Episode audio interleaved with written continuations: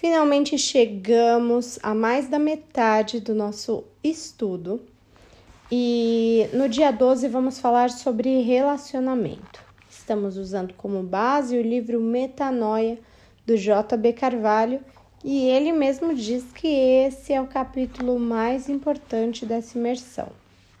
Vamos ler? Maria carregava algo maior do que ela.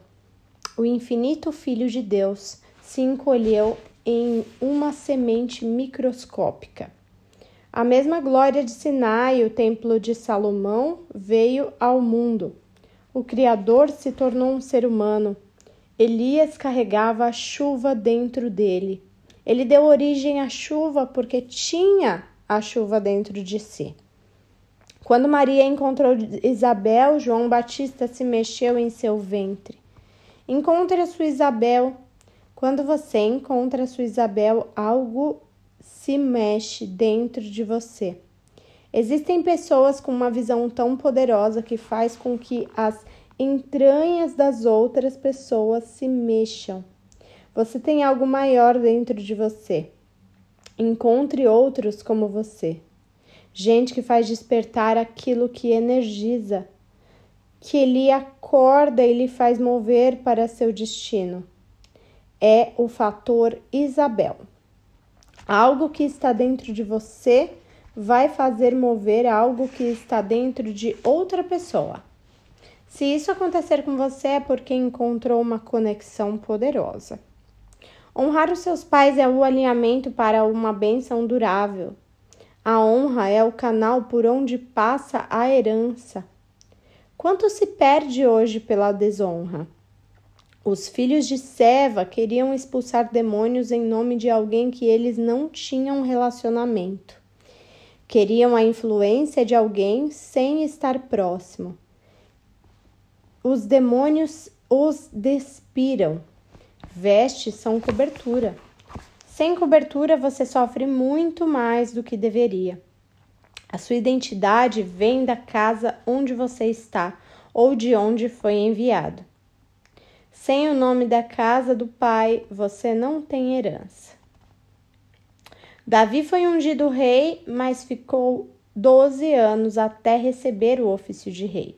Tinha sido chamado para ser rei, mas até foi apontado pelos homens não é, é, pelos desculpa tinha sido chamado para ser rei, mas até que foi apontado pelos homens, não foi rei. Se você tem uma experiência com Deus, mas não tem confirmação dos homens, você é como José. Não tem legitimidade ainda.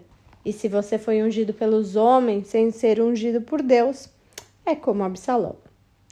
Os homens que se alinham a Davi se tornaram como ele. Havia matadores de gigantes porque estavam conectados a Davi. A unção de Davi fluiu neles e eles se tornaram um exército de vencedores. Josué era alinhado a Moisés e obteve o espírito de sabedoria e autoridade de Moisés. Timóteo e Tito eram alinhados a Paulo e por isso sucederam a Paulo no ministério. Eliseu passou anos seguindo Elias de perto. Ele era um dos filhos dos profetas e jamais perdeu Elias de vista. Ele pediu o legado de um primogênito e o obteve. É preciso pôr para fora o que existe na sua vida. Alinhe-se com um mentor que ativa os seus dons e seu chamado.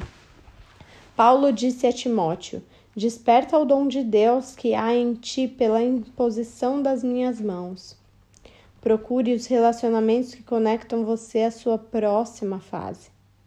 Deus projetou seu destino para que ele não possa ser realizado sem os outros.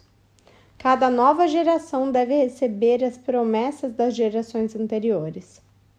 Através dos seus pais, para cada geração herdar o legado da, da outra deve haver uma conexão. Bill Johnson diz: cada estação de crescimento da sua vida é recompensada pela poda. Pare de reclamar e lamentar relacionamentos perdidos. Você tem muitos canais para abençoar. Desculpa, você tem muitos canais para abençoar você e somente uma fonte: Deus. Há conexões duradouras para toda a vida, mas existem aquelas para uma temporada de vida.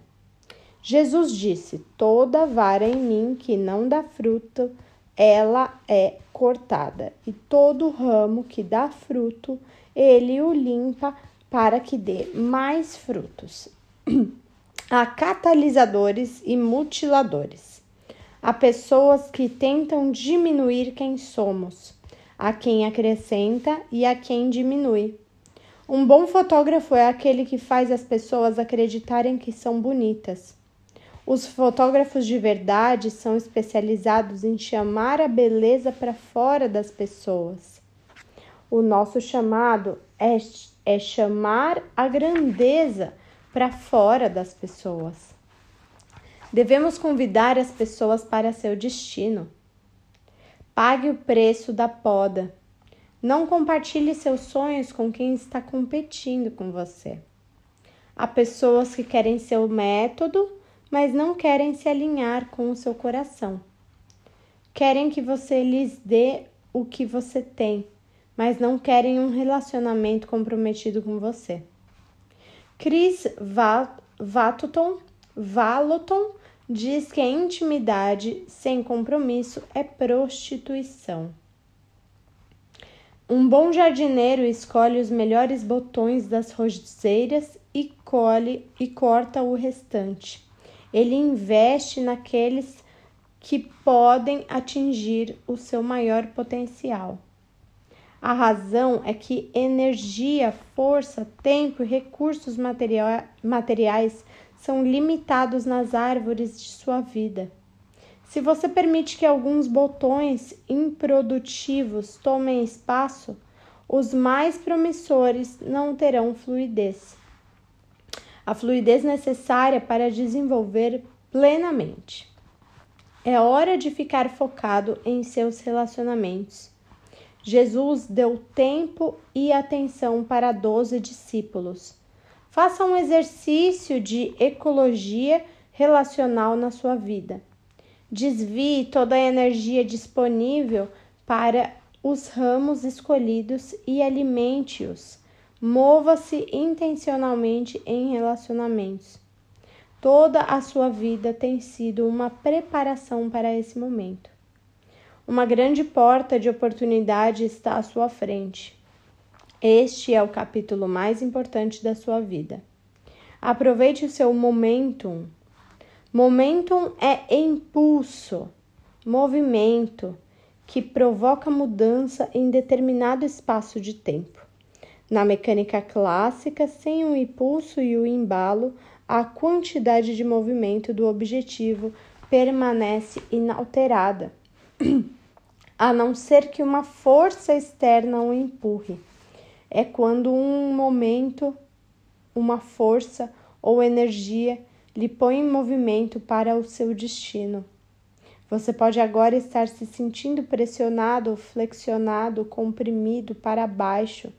Use essa energia contrária para o seu novo impulso, sua nova aparição.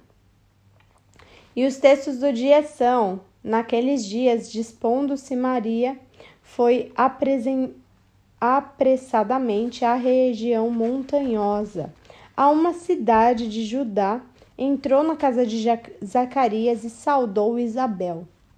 Ouvindo essa saudação de Maria, a criança lhe estremeceu no ventre.